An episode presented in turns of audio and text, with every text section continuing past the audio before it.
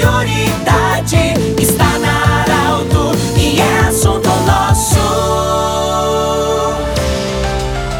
Muito boa tarde, ouvintes da Arauto. Nós estamos nesta sexta-feira iniciando mais um programa Assunto Nosso, sempre para a Unimed, Joliliotica Coach, Hospital Ananelli e da Nutri, Nutrição Especializada. Bom, com muita honra e alegria, nós estamos recebendo pela primeira vez no estúdio da Arauto para falar sobre saúde e a pauta do Assunto Nosso sextas-feiras sempre é a saúde. Está conosco a doutora Alexandra Silveira Salbego, ela que é pediatra. Doutora, bem-vinda, nossa gratidão por você estar aqui. Qual é a importância de fazermos é, um bom diagnóstico de resfriado, gripe ou uma possível Covid nas crianças, porque há um certo receio agora nesse momento de pandemia até porque, em grande parte da, da, da Covid, ela se apresenta como sintomas de gripe e resfriado nos adultos. Mas e as crianças? Qual é a importância de fazer um bom diagnóstico? Bem-vinda, boa tarde. Tudo bem, Pedro. Obrigada. É, a gente sabe que o coronavírus, né, ele é um, um vírus que é como se fosse um camaleão. Ele pode se manifestar com diversos sintomas diferentes e muitos desses sintomas também são comuns a outros quadros virais que são mais frequentes na infância, né? Por exemplo, sintomas respiratórios, que são comuns em gripes e resfriados, né?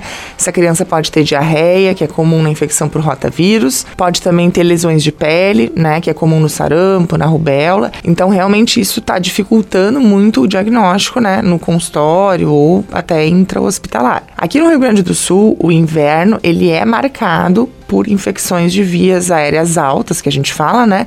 Gripes, resfriados, né? Sinusites, principalmente no período da primeira infância, né? De 1 até 5 anos normalmente. Então, hoje, quando eu vejo uma criança que tem sintomas respiratórios, obrigatoriamente eu preciso pensar em Covid também. Não posso só pensar em gripe, só em resfriado, né? Mas vai depender muito da história do paciente, né? A gente precisa conversar, fazer uma anamnese completa com essa mãe para saber se essa criança está indo na escola, se essa família está fazendo isolamento social ou não está, se há pessoas do grupo de risco em contato com essa criança, daqui a pouco tem uma avó, um vô, alguém, um jovem de grupo de risco que não foi vacinado, que está dentro de casa, né? Então, dependendo da, dessa conversa, dessa anamnese, é que a gente vai tentar direcionar um caminho para ver se há necessidade da coleta de exames, né, naquele momento, se há necessidade de avaliação presencial ou não. Doutora, quando surgem alguns sintomas eh, de gripe ou resfriados, é importante também é, não automedicar para não mascarar um sintoma. Isso é importante também para o médico depois, porque pode de repente uma pessoa ser medicada, uma criança ser medicada através da automedicação,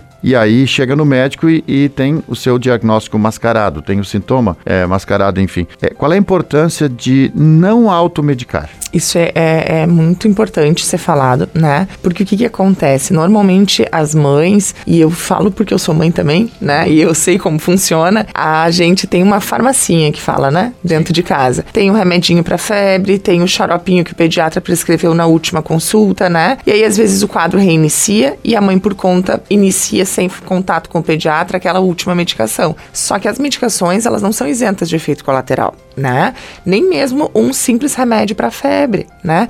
Porque muitas vezes a criança começa com febre, a criança, a mãe medica e segue medicando para que a criança não tenha febre, porque ela não quer que a criança tenha febre. Mas é importante deixar que a criança tenha febre, né? Por dois motivos. Primeiro, porque a febre é uma maneira do corpo tentar reagir àquilo que está incomodando, e segundo, porque eu como pediatra preciso saber se a criança criança segue fazendo febre ou não. No momento em que a mãe medica, eu não sei como está evoluindo essa criança e isso dificulta ainda mais o meu diagnóstico. Doutor, eh, nós, nós já temos em muitos locais onde as crianças já estão vindo para a escola, inclusive a pré-escola, tudo isso. Qual é a importância também dos professores? Porque a criança pode chegar bem de manhã e durante o dia ela ter modificações. Então, qual é a importância também do professor relatar ao pai e à mãe ou ao cuidador, quando ele vem buscar, de que houve uma alteração? Ah, isso também é outra coisa que eh, sempre foi importante, mas neste momento tem uma importância ainda maior, né? Durante o dia realmente pode acontecer, como tu falaste, né? A criança acordou bem, durante o dia começou com sintomas. Os protocolos da escola, né,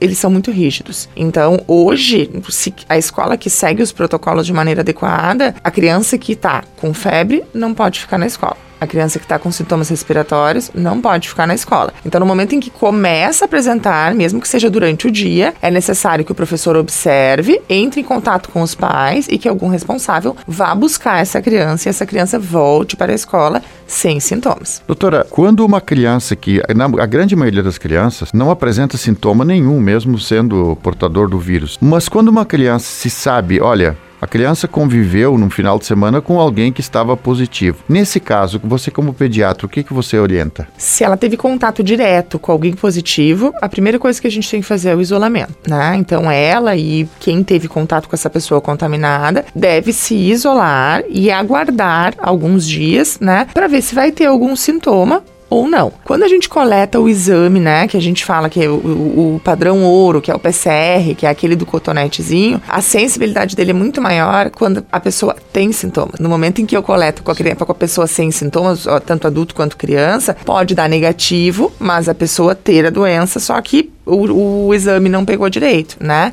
Então, mesmo que a pessoa não tenha, que a criança não tenha sintomas, o ideal é que ela permaneça isolada, né?